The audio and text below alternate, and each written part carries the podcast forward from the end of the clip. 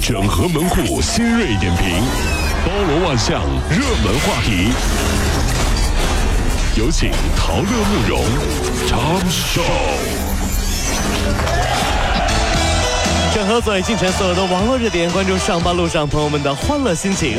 这里是陶乐慕容加速度之爆笑。好，我们先来关注，截至到应该是昨天下午的六点钟啊，十一黄金周黄金周期间呢，我省一共接待了出入境飞机二百四十四余多架，那么出入境人员一共是二点五万人次左右，那与去年同期呢，分别增长了百分之八和百分之九。那根据边境统计数据显示说，国庆黄金周期间，韩国、泰国、台湾三地呢，为游客出境旅游热门的三前三甲，就很多人都去那边玩了啊。这个在朋友圈最流行的一个段子是这样的哈，刚才去。家附近的沙县小吃打包晚饭，是偶遇一个朋友，哎呀，只好装着互相没看见啊。哎呀，为什么呀？毕竟都有朋友圈，有身份证的人，是不是？黄金周这几天，他应该在巴黎，而我应该在纽约。这么虚荣，真是。哎呀，真的是我偷别人图片容易吗？太麻烦了啊！好，我们再来关注这两天网上热门的一个话题啊。有网友发微博爆料说，在青岛一家名为“善德活海鲜烧烤家常菜”的大排档吃饭，然后菜单上写着说是这个海捕大虾是三十八块钱，结账时发现三十八块钱可不是一份儿啊，而是一只一只啊。对呀，蒜蓉大虾一份就吃了一千五百二，然后竟然趁着黄金周啊。这样宰客真的太不对了。但事情呢还很蹊跷哈，游客就报警了嘛。民警说这事儿不归我们管，就走了。再打幺幺零，他就不出警了。老板就拿棍子威胁呀。哎呀，然后呢，老板还牛呢，你知道，反报警说有人吃霸王餐了。哎，是他这一说，幺幺零马上来了。嗯，可是还是不管。物价局、政务热线都说我们管不了这事儿。那我想问一下，青岛你怎么办？对不对？嗯。直到事件曝光，当地立案，罚款九万块钱，烧烤店关闭了。这活该吗？你知道青岛人黄晓明娶媳妇儿为啥在上海办？为什么呀？青岛海鲜太贵了，这黄晓明和 Angelababy 都吃不起了，你知道吗？更吃不起了呀。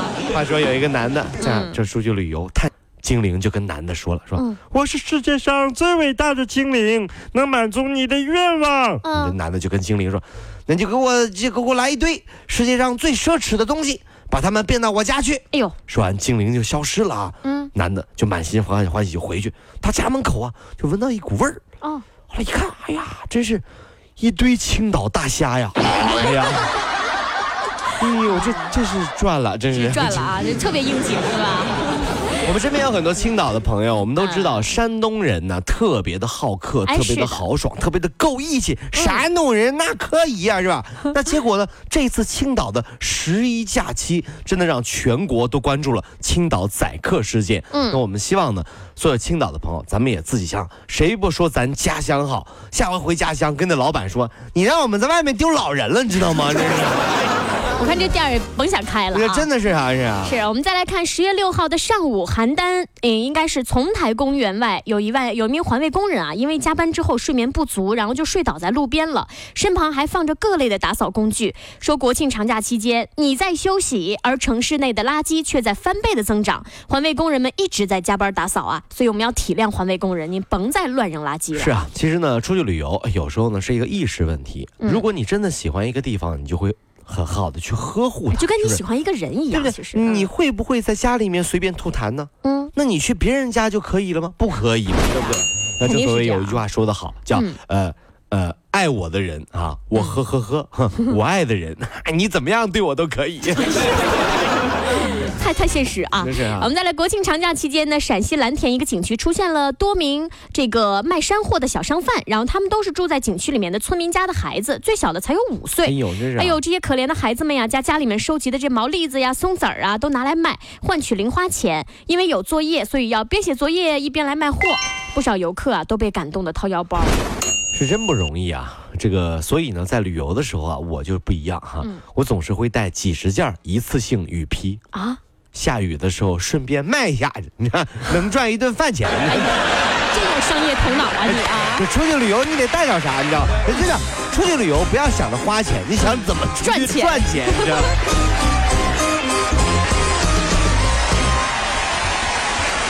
对，如果希望提高自己每天生活的欢乐指数，就加入我们吧。您可以微信搜索公众号 “B B Dog 五零二”，说出您生活当中的烦恼，一起欢乐吐槽。B 就是 A B 的 B，Dog 就是那个呃汪汪汪那个 Dog 就是 D O G 啦。记住哦，B B Dog 五零二，每天一起感受我们 B B 刀的欢乐吐槽吧。So, would you like to see it? B B Dog 五零二，排忧解难不烦心，Come on！整合最京城所有的网络热点，关注上班路上朋友们的欢乐心情。这里是唐乐慕容加速度之 Tom 小点儿吧。首先，我想问大家一个问题啊，您是不是不玩手机就特别难受呢？但是我想跟您说，你可要当心，这样下去会变丑。因为韩国有一个网刊，他说了，你长时间低头玩手机啊，你会给这个下巴施加额外的压力，然后你的皮肤呢会变得松弛，然后呢你的法令纹呢也会变得越来越多。此外呢，长时间盯着手机屏幕看啊，不仅导致泪液分泌不足，而且会引起干眼症，然后让眼睛暗淡无光，更容易催生眼角皱纹。玩手机会变丑，但不玩手机人难受啊！这是新生啊，真是真是。有多少朋友出去出去旅游是吧？哈，原来是上车睡觉，下车尿尿，对，是吧？现在不一样了，上车拍照，下车美图秀秀。得把他 P 腿得 P 长 P 长，各种 P，真是哈。呃，是啊，这两天有一个人蛮火的，叫屠呦呦，是吧？真是他，这是我们宁波人的骄傲。哎，对对对，我 朋友圈还有人呢，给我发推送消息呢，说什么恭喜我的导师屠呦呦老师获得诺贝尔什么什么奖啊？然后说，哎呦，原来朋友圈还有名人啊！屠呦呦老师确实获得了诺贝尔奖。你等一下，这他是屠呦呦的学生啊？对呀。学生，然后他群发这个消息，当时我收到时候我惊呆了，后来我一刷微博一看，哎呦，果然是获奖了，哎呦，真的是啊，对呀，真是的，你看，哎呀。真是太厉害，跟我老师获奖了似的，你说特别高兴啊！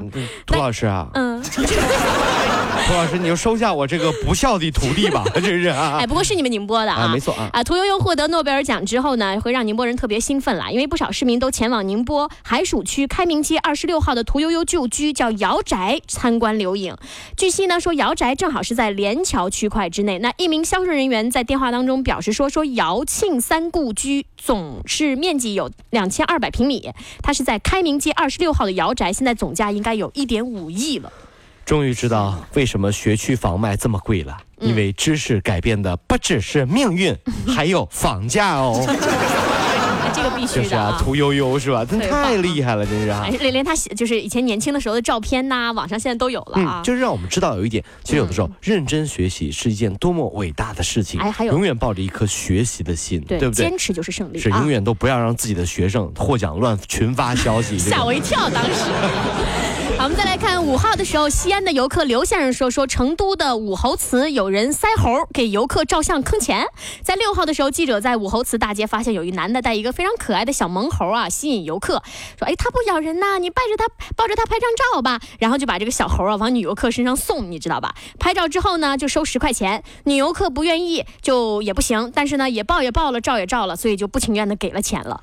有人说拍照是给钱是常识，那大家是怎么看的呢？这个。身上起个猴啊，这个地上一个猴，问问几个猴？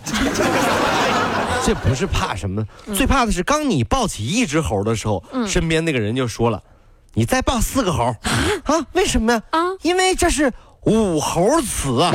什么呀？武猴这是一回事吗？不是你这，你这太坏了呀！抱五个猴啊？我是猴山啊！我是。